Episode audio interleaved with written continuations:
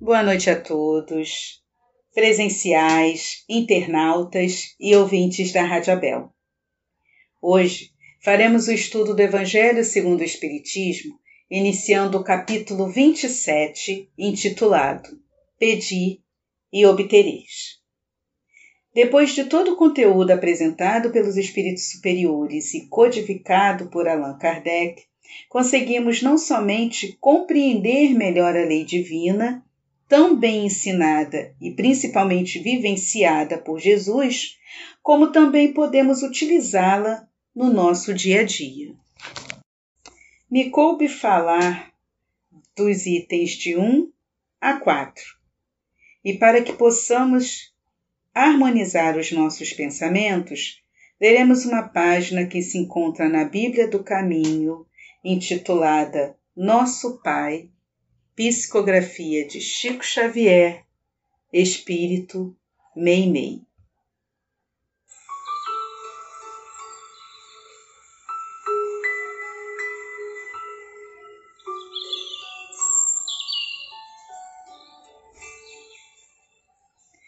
Quando acordamos para a razão, descobrimos os traços vivos da bondade de Deus por toda parte. Seu imenso carinho, para conosco, está no sol que nos aquece, dando sustento e alegria a todos os seres e a todas as coisas, nas nuvens que fazem a chuva para o contentamento da natureza, nas águas dos rios e das fontes que deslizam para o benefício das cidades, dos campos e dos rebanhos, no pão que nos alimenta na doçura do vento que refresca, na bondade das árvores que nos estendem os galhos dadivosos em forma de braços ricos de bênçãos, na flor que espalha perfume na atmosfera, na ternura e na segurança do nosso lar na assistência dos nossos pais, dos nossos irmãos e dos nossos amigos que nos ajudam a vencer as dificuldades do mundo e da vida, e na providência silenciosa que nos garante a conservação da saúde e da paz espiritual. Muitos homens de ciência pretendem definir Deus para nós mas quando reparamos na proteção do Todo-Poderoso, dispensada aos nossos caminhos e aos nossos trabalhos na terra em todos os instantes da vida, somos obrigados a reconhecer que o mais belo nome que podemos dar ao Supremo Senhor é justamente aquele que Jesus nos ensinou em sua divina oração, nosso Pai.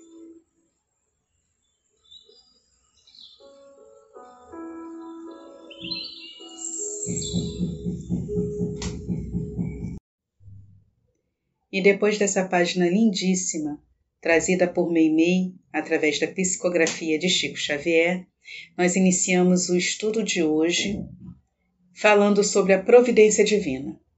E para nos auxiliar, chamamos Kardec em A Gênese, no capítulo 2, intitulado Deus, onde no item 20 ele fala sobre a providência. E ele nos diz: a providência é a solicitude de Deus para com todas as suas criaturas. Deus está em toda parte. Tudo vê e a tudo preside, mesmo as mais pequenas coisas. É nisso que consiste a ação providencial. E ele continua: Para facilitar o nosso raciocínio, vamos representar Deus sob a forma concreta de um fluido inteligente, enchendo o universo infinito e penetrando todas as partes da criação. A natureza inteira está mergulhada no fluido divino. E estando esse fluido em toda parte, tudo estará submetido à ação inteligente, à sua previdência e à sua solicitude. Não haverá um ser, por mais ínfimo que seja, que não esteja de alguma forma saturado desse fluido, Nós estamos assim constantemente na presença da divindade e não podemos subtrair uma só das nossas ações ao seu olhar.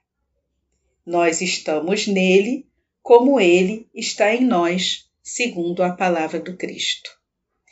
Nesse, nesse contexto, a gente consegue compreender melhor, lá no item 1, Qualidades da Prece, quando Kardec coloca logo de início o trecho que se encontra em Mateus, capítulo 6, versículo 5 a 8, onde ele fala: Quando orardes, não vos assemelheis aos hipócritas que afetadamente oram de pé nas sinagogas e nos cantos das ruas para serem vistos pelos homens. Digo-vos em verdade que eles já receberam a sua recompensa. A gente para para pensar um pouquinho sobre isso. Por quê? Porque, na verdade, o que Jesus está condenando, não vou dizer condenando que Jesus não condenava ninguém, mas o que Jesus está nos instruindo é que não é pela forma externa que nós vamos ter esse contato com o divino.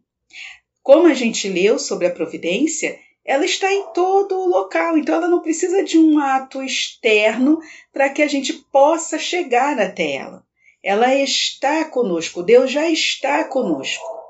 Então, quando a gente ora afetadamente, olha o que Jesus fala também de maneira afetada, a chamar a atenção daqueles que estão à nossa volta nas sinagogas de pé. De pé para quê? De pé para que todos possam ver. Nossa, como a Luciana é virtuosa. Nossa, como a Luciana ora bastante. Ela deve ter uma oração, uma força na oração, que a gente ainda tem isso, né? Fulano ora muito. A oração dele Jesus ouve, a minha não. A oração dele Deus vai ouvir, a minha não. E, no entanto, quando a gente age desta forma, a hipocrisia, o que, que é? É a dissimulação dos sentimentos. Então, quando a gente age de uma forma a dissimular, a fingir que somos uma coisa que não somos, já recebemos dos, dos que estão à nossa volta a, nossa a, a nossa recompensa. E qual é essa recompensa? É o nosso orgulho que vai estar acariciado, a nossa vaidade que vai estar acariciada. O egoísmo também entra porque nós estamos fazendo para nós. Nós não estamos orando nem louvando a Deus, nem agradecendo a Deus e nem é, pensando no outro. Nós estamos pensando em nós. Como nós apareceremos diante daquele público, vamos dizer assim, daquela sociedade, melhor dizendo, e quais são, né, desdobrando esse tema, quais serão os privilégios que virão dessa minha ação. E quando Jesus nos orienta para ter esse cuidado, nos ensinando um modo de orar, como nos traz Mateus, ele quer que o nosso relacionamento com Deus seja verdadeiro. Ele não quer um relacionamento falso, um relacionamento, perdão, um relacionamento de aparências, né? Que eu tenha uma capa de santo, mas que na verdade não é que eu seja perverso, ruim, que eu faça maldade, mas simplesmente não faço nada engano a mim mesmo, porque estou achando que vou ter uma vantagem que vai me auxiliar e na verdade ela não vai, ela só vai satisfazer o meu orgulho, o meu ego. E estou também enganando aquelas pessoas que acham que só daquela forma é que eu posso ter o contato com o divino. E o contato de, com o divino é o tempo todo, porque ele está, como nos diz Kardec, na, na Gênese o tempo todo conosco. E Jesus nos diz, nos orienta a forma certa de orar. E ele diz: Quando quiserdes orar, entrai para o vosso quarto e, fechada a porta, orai a vosso Pai em secreto, e vosso Pai, que vê o que se passa em secreto, vos dará a recompensa. Então, isso também já nos chama a atenção dessa providência divina, desse contato de Deus conosco o tempo todo. Porque Deus vê como está o nosso coração no momento em que nós estamos fazendo a prece. Então, se nós é, formos entrar no quarto, e o que é esse quarto? Não é um espaço físico, o que, obviamente, vamos também deixar claro que não é porque a pessoa vai orar num espaço é, físico determinado ou que ela esteja orando de pé, ela não esteja tendo esse contato com o divino. O que Jesus diz é que não há necessidade disso para que eu tenha o contato. Eu posso ter a relação com Deus, eu posso falar com Deus da onde eu estiver, entrando no meu quarto, no meu templo íntimo, que é o coração. E aí, onde está o, o meu coração nesse momento? Né? O que, que eu estou sentindo? É isso que Jesus fala para nós. Não é porque a pessoa está ajoelhada que ela está rezando falsamente, que ela quer para. Não, isso varia de pessoa para pessoa, cada um sabe de si. O que Jesus nos orienta? Quer ajoelhar? Fique à vontade. Pode sim ajoelhar, mas não é porque você não está ajoelhado que você não vai conseguir falar com Deus, não vai conseguir estar em contato com Deus. Porque estar em contato com Deus é um estado de espírito. Nós vamos, nesse momento, nos dirigir a um Pai, a um provedor, louvando, agradecendo ou pedindo, como nos diz a prece, é, os, as razões, desculpa, não estou lembrando bem o nome, mas as, os motivos né, que nós podemos pedir, podemos orar, né? Melhor dizendo.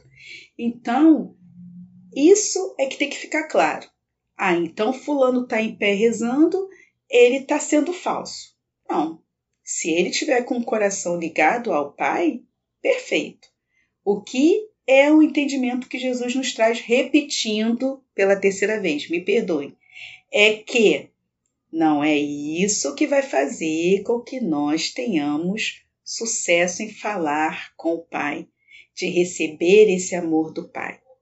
Onde nós estivermos, e colocarmos o nosso coração, abrirmos o nosso coração, que é o entrar no quarto, que entrar no quarto nada mais é de que você estar nesse momento se despindo, despindo a sua alma, despindo o seu espírito para Deus.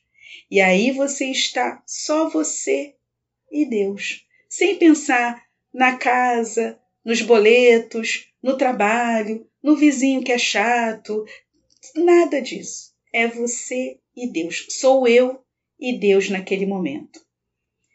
Pedindo, louvando, agradecendo, eu e Deus. E isso deve ser um hábito constante na nossa vida para que a gente possa nos habituar à prece. Sem essas informações que nós recebemos de milênios, nós não somos espíritos é, jovens. Nós já vivemos muitas encarnações e já recebemos, já muitas das vezes, nos falaram que somente desta forma nós conseguiríamos falar com Deus, que somente através de um sacerdote nós poderíamos, ele poderia interceder por nós, que apenas através é, de um ritual específico eu poderia chegar a Deus. E vem Jesus e diz que não, que o contato, o, caminho para se chegar a Deus é o coração. E é o coração livre desses impedimentos externos, dessas questões externas de para que a gente possa aparecer, não no sentido nem de aparecer para os outros, mas de aparecer para Deus, porque nós não precisamos aparecer para Deus. Deus está conosco o tempo todo. E é por isso que ele fala no quarto. O que, que é esse quarto? Eu e Deus. Pode ser num quarto? Sim. Pode ser numa igreja? Claro. Pode ser num templo espírita? Sim. Só não deve ser somente nesses locais.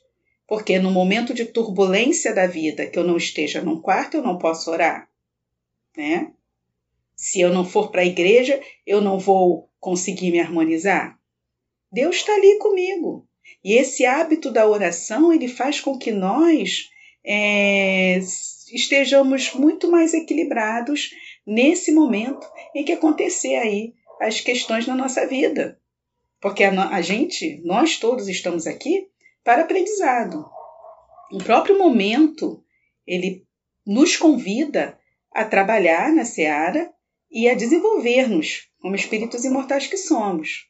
Então é importantíssimo que a gente possa utilizar a oração, que é um mecanismo maravilhoso que pode nos acender diretamente a Deus, aos amigos espirituais que vão se é, mobilizar para nos auxiliar. Então essa é esse é o motivo que Jesus fala da questão da prece. A prece ela tem que ser verdadeira, vindo de um coração verdadeiro. Mesmo que eu peça, que eu peça com verdade. Se eu estou louvando a Deus, a natureza, se eu estou louvando a Deus, os animais, as flores, a minha existência, o sol que nasce, que seja de verdade, que seja de coração. Nós precisamos aprender, como humanidade, a ser mais verdadeiros com tudo, não só com Deus, mas com todos também à nossa volta. Ah, Luciana, mas tem gente que é né, falsa. Tem gente... Sim, nós vamos encontrar pessoas que não vão corresponder, mas a força de Deus em nós, que vamos é, que vamos fortalecer, desculpe, essa, esse fortalecimento que desse contato com Deus através da prece, porque ela nos fortalece também, vai fazer com que nós compreendamos melhor e passemos melhor nas nossas dificuldades diárias. Porque nós também, em algum momento, vamos fazer algo que vai magoar o outro. E nós temos que ter a certeza, a simplicidade de a certeza de que Deus está conosco, também está com ele, e a certeza de que somente nos conhecendo seremos pessoas melhores para atuar na obra da criação. Então, ele fala também, Mateus também fala sobre a questão de não pedir muito nas nossas preces, como fazem os pagãos, né? A gente vai lembrar que pagão era todo aquele que não era, né? Não, não era judeu na época. E aí ele vai falar para a gente não pedir muito, porque Deus sabe, porque Ele é providência divina. Foi por isso que a gente começou o estudo falando sobre a providência divina, falando que Deus ele está conosco e ele sabe de tudo que acontece na nossa vida. E ele age de maneira rápida para que a gente possa ser auxiliado seja através de um fortalecimento, seja através da resolução. Vai ser o que for melhor para nós, porque Deus também sabe o que é melhor para cada um de nós. E aí ele fala: os quais imaginam que pela multiplicidade das palavras é que serão atendidos. Não vos torneis semelhantes a eles, porque vosso Pai sabe do que é que tendes necessidade, antes que los peçais. Por quê? Porque ele é onipotente, ele é onisciente, ele é bom, ele é justo. Ele sabe o que a gente precisa. Então ele vai nos dar algo, ou ele vai falar: "Não, isso você não vai ter, não vai ter", ou ele vai falar: "Isso você não vai ter agora. Você precisa esperar". E a gente precisa, através da oração, desenvolver esse sentimento com Deus. E é por isso que Jesus nos ensina a orar.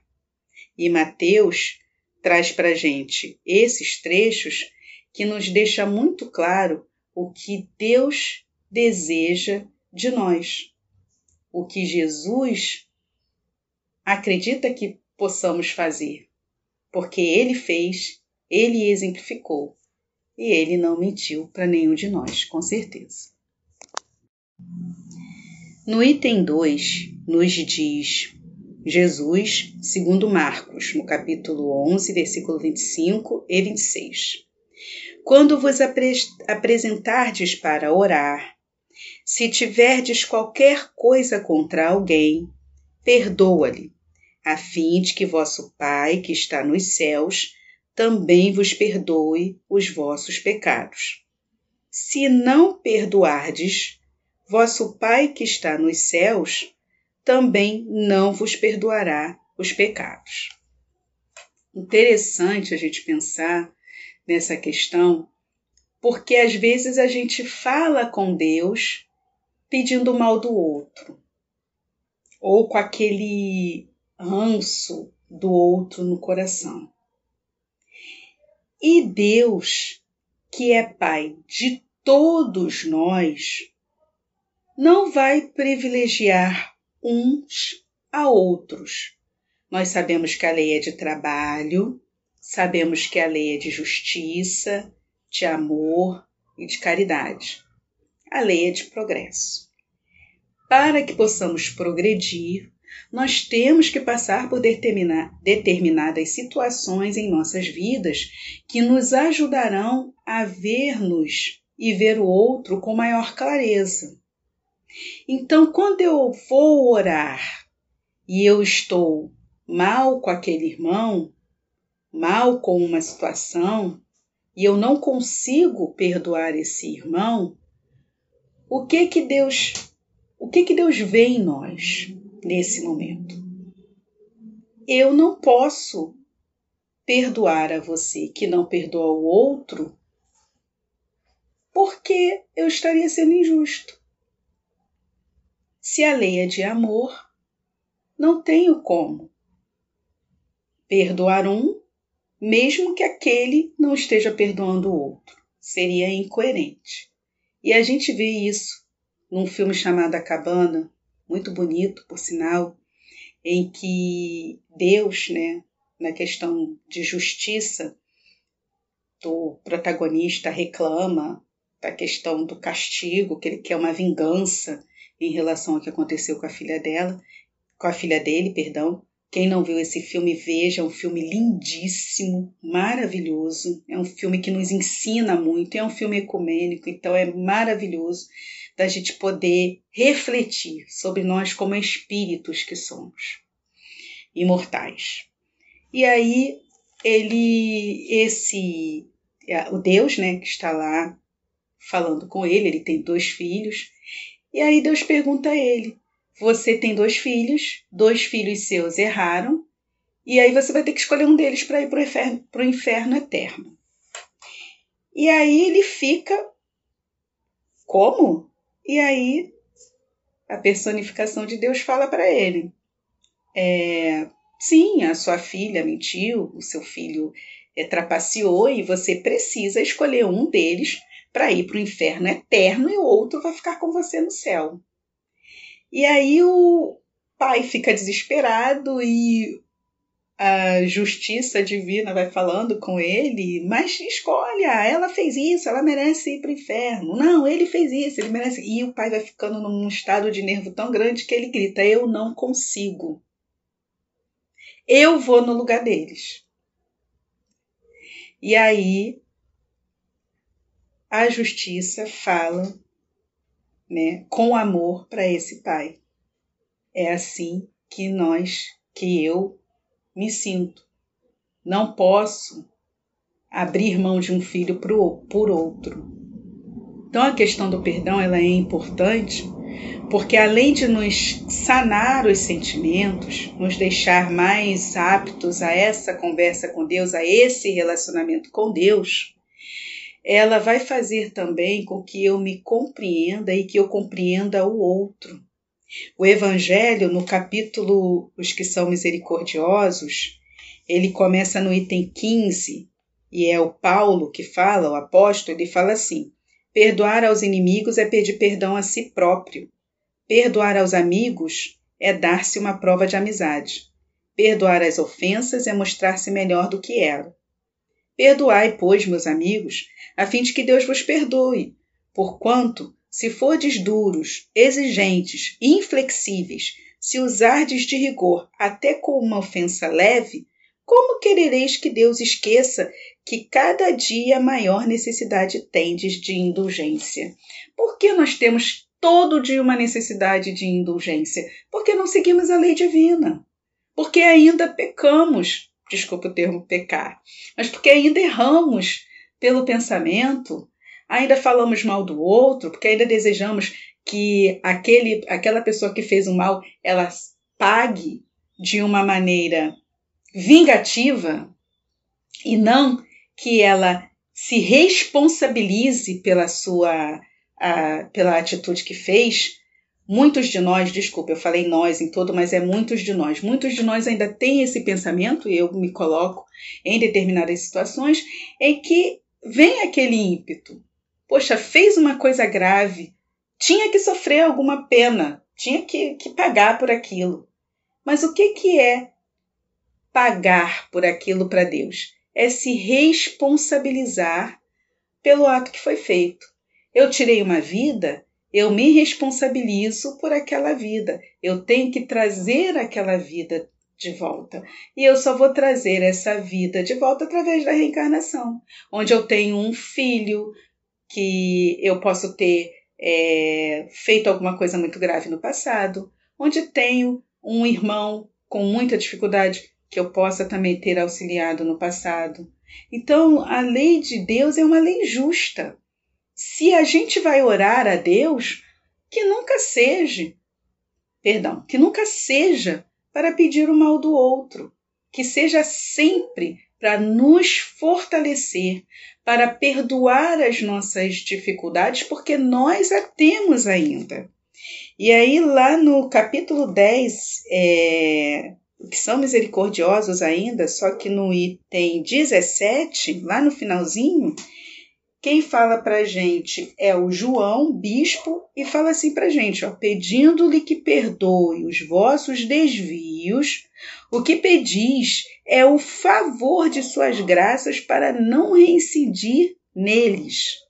É a força de que necessitais para enveredar por outras sendas, as da submissão e do amor, nas quais podereis juntar ao arrependimento e à reparação. Essa é a justiça divina. E todos estamos sob essa justiça. Então, por mais que a gente fique indignado, com raiva daquele irmão, o que nós podemos pedir a Deus, se, se está acontecendo isso em nossas vidas nesse momento, é que a gente, que Deus nos fortaleça para que a gente possa sair do círculo do ódio, para a gente não rescindir naquele erro de desejar o mal, a gente poder se fortalecer e através do trabalho do bem, do culto no lar, na oração que é feita diariamente, que é um contato que a gente deve ter diariamente com Deus, é que a gente vai conseguir sair dessa linha da de ser justiceiros, né? E de vingativos, né? Sair da linha da justiça, da vingança, perdão, de ser justiceiros e compreender e acolher a questão da responsabilização, tanto nossa quanto daqueles que fazem. Essa é a importância se estar com o coração aberto. Ah, Luciana, então eu não vou orar mais, porque eu tenho uma dificuldade com aquela pessoa que eu não consigo é, perdoar essa pessoa, então não vai nem adiantar eu pedir para Deus para me ajudar, porque Ele não vai ajudar.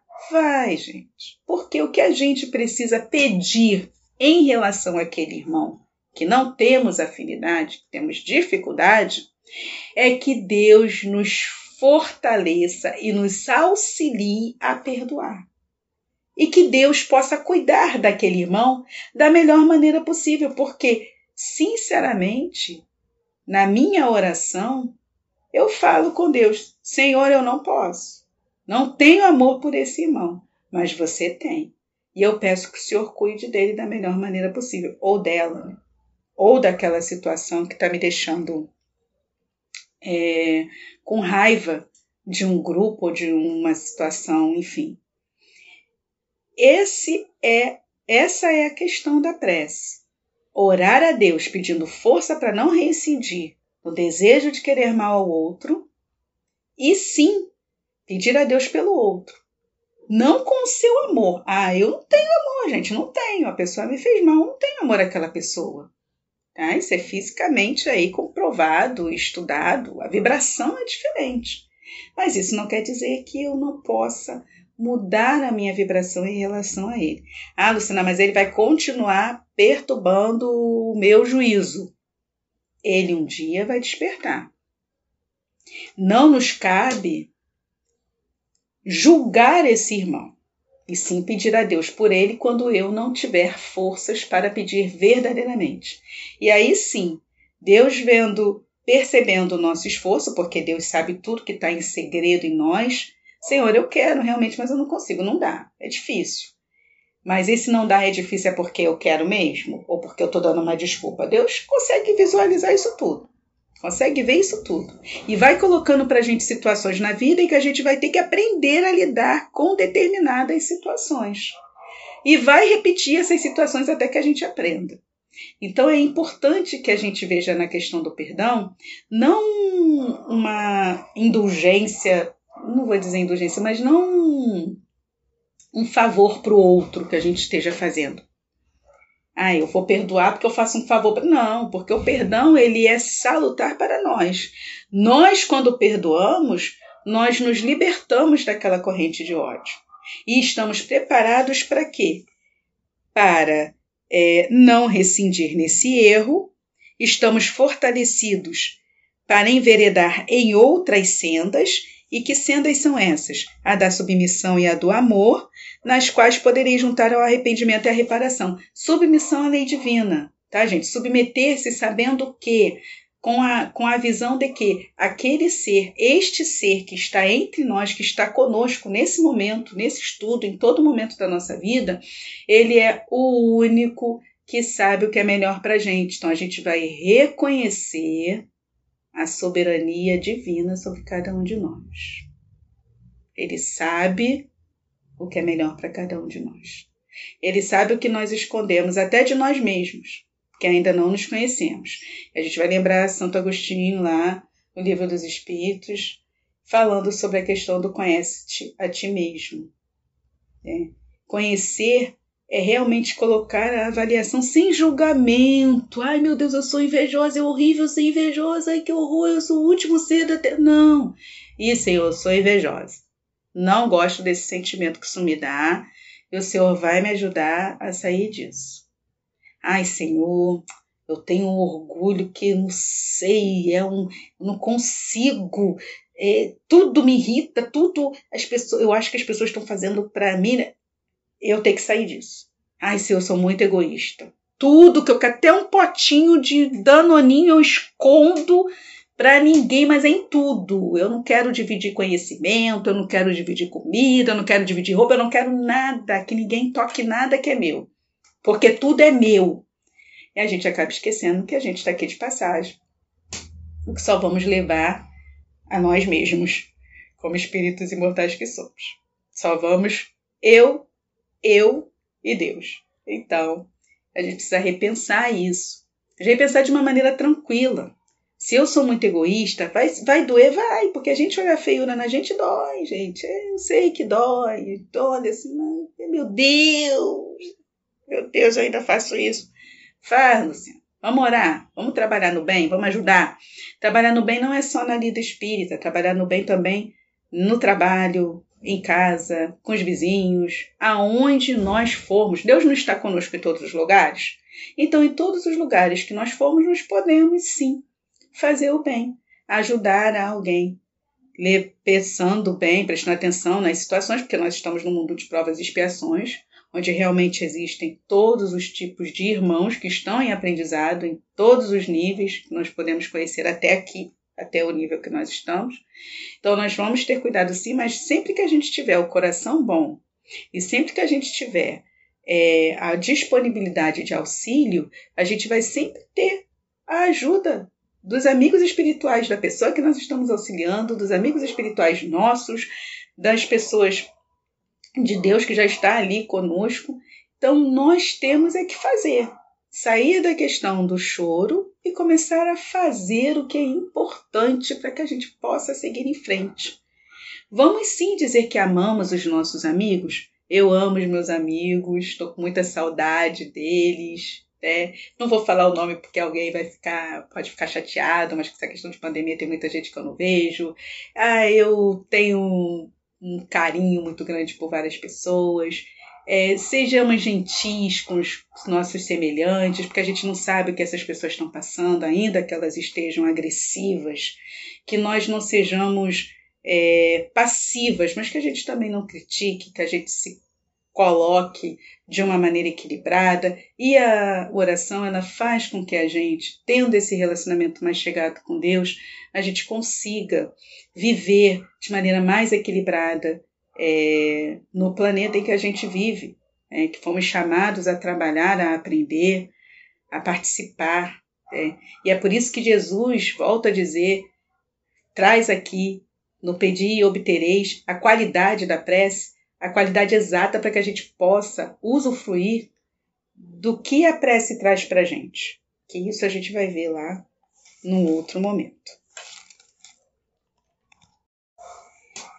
E fechando os itens do Evangelho, que Kardec traz para a gente, os trechos né, do Evangelho, ele fecha com Lucas, capítulo 18, versículo 9 a 14, onde Jesus nos diz: Também disse essa parábola a alguns que punham a sua confiança em si mesmos como sendo justos e desprezavam os outros. Dois homens subiram ao templo para orar. Um era fariseu, publicano o outro. O fariseu, conservando-se de pé, orava assim consigo mesmo: Meu Deus, rendo-vos graças por não ser como esses outros homens, que são ladrões, injustos e adúlteros. Nem mesmo como esse publicano. Jejuo duas vezes na semana, dou o dízimo de tudo o que possuo. O publicano, ao contrário, conservando-se afastado, não ousava sequer a erguer os olhos ao céu, mas batia no peito, dizendo: Meu Deus, tem piedade de mim, que sou um pecador. Declaro-vos que este voltou para sua casa justificado, e o outro não. Porquanto aquele que se eleva será rebaixado, e aquele que se humilha será elevado. E aí a gente dá uma paradinha aqui para pensar, né, nessa parábola de Jesus. A gente consegue perceber que muitas das vezes alguns de nós ainda têm essa ilusão de que porque dá passe, vai ao centro, faz o culto, é, distribui pão na rua, ou refeição, seja o que for, faz algum tipo de trabalho social, temos privilégios diante da lei divina. Como já foi dito anteriormente, a lei divina não tem privilégio. Né? Então, quando ele ora, quando eu oro, me colocando acima do outro, mas eu tenho religião, fulano nem tem religião. Mas fulano, ele tem atos de bondade, ele tem conhecimento de si próprio, que faz com que haja essa qualidade que a gente precisa na prece. Então não adianta eu achar que serei justificado, né? Porque simplesmente eu faço, é, eu tenho ações externas. Né? Eu dou passe, eu dou lá o alimento para o outro, eu dou o dízimo, dou o dinheiro para ajudar a obra. E por isso mesmo eu agradeço a Deus por não ser igual ao outro. Como assim? Né?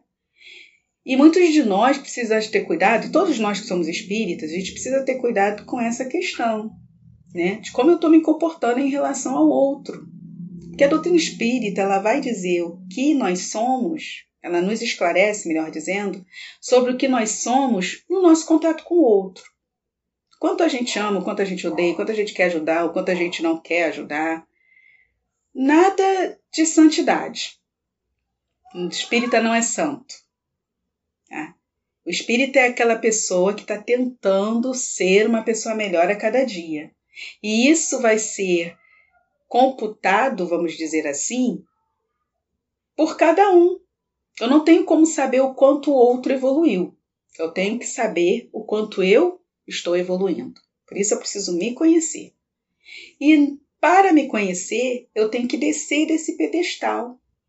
Porque eu tenho uma religião, eu sou melhor. Porque eu entendo de determinada coisa, eu sou melhor. Aquele ali, coitado.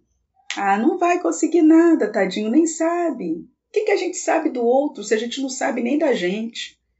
É. Então é muito interessante que Jesus fala que o publicano voltou justificado. Vamos entender um pouquinho o que é esse justificado aí. Havia uma corrente, interpretação de escolas de fariseus sobre a justificação. O que, que era essa justificação? É, o, quais seriam os critérios e qual o caminho para que alguém se declarasse ou fosse declarado justo? Então, melhor dizendo, para que eu fosse declarado justo, lembrando que os justos é que são os que herdarão a terra, né? Então, o que, que eu iria fazer? O que, que eu devo fazer para ser justo e herdar a terra?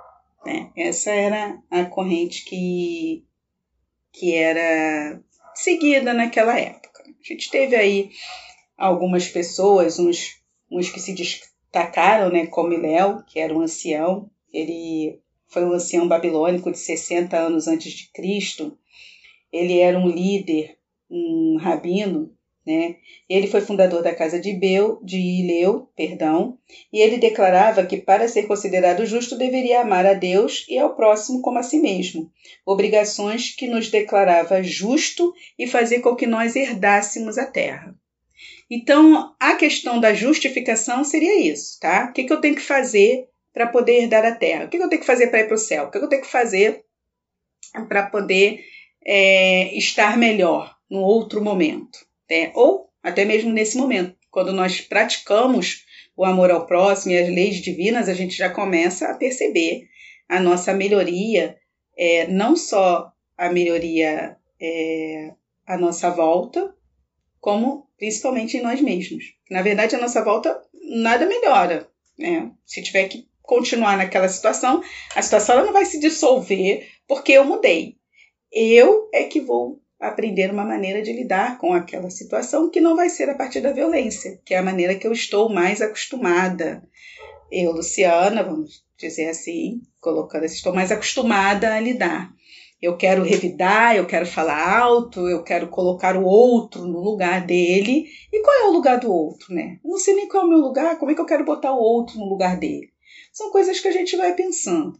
E essa justificação, ela vai dizer se eu estou apto ou não a herdar a terra. A gente está aí no processo de, é, de renovação né, planetária, transição planetária, e a gente sabe que tem alguns espíritos que não vão retornar. Então, se a gente quer ser esse espírito que vai retornar, que a gente possa se tornar um justo. O que é esse justo? É aquele que segue a lei divina. Dentro da nossa condição, sim. Porque eu preciso me conhecer, eu posso até aqui.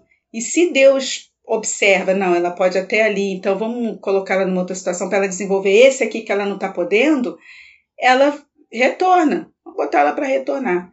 Se eu estou naquela questão de eu não quero saber, eu sou assim, eu gosto do mal, eu quero ser mal, eu não quero saber de transição, eu quero mais aqui tocar fogo no parquinho, desculpa o termo, é, eu vou realmente ser direcionada a um local que seja mais adequado à minha situação. E aí a gente vai dizer, ah, mas é castigo? Não é castigo é uma maneira, é uma, como é que a gente vai dizer? É uma disciplina que vai ser dada àquele espírito, né? Nós, quando não estamos encarnados, nós também nos seguimos, não somos disciplinados, nós estamos aprendendo, nós passamos situações para que nós possamos aprender com essas situações. A mesma coisa vai acontecer com eles. Vai ter amparo, mas eles vão estar em um outro local que vai ser mais propício à condição deles, desses irmãos que ainda acreditam são na crueldade, acreditam no mal, esses irmãos que ainda não querem, não querem, né? Como outrora tiveram aí a, as pessoas lá de Capela que vieram parar aqui porque não quiseram evoluir com capé. Né? Só para deixar clara essa questão aí da justificação. O que é considerado justo? É tudo que a gente já sabe que Jesus passa para gente, né? Amar, perdoar, trabalhar no bem, ajudar sempre que possível. E a oração ela nos ajuda muito, porque ela faz com que a gente fortaleça esses laços com Deus, que vai nos dar força. Esses laços também que a gente vai fortalecer é com plano espiritual que também está vibrando no bem, que está vibrando no amor, no auxílio ao próximo.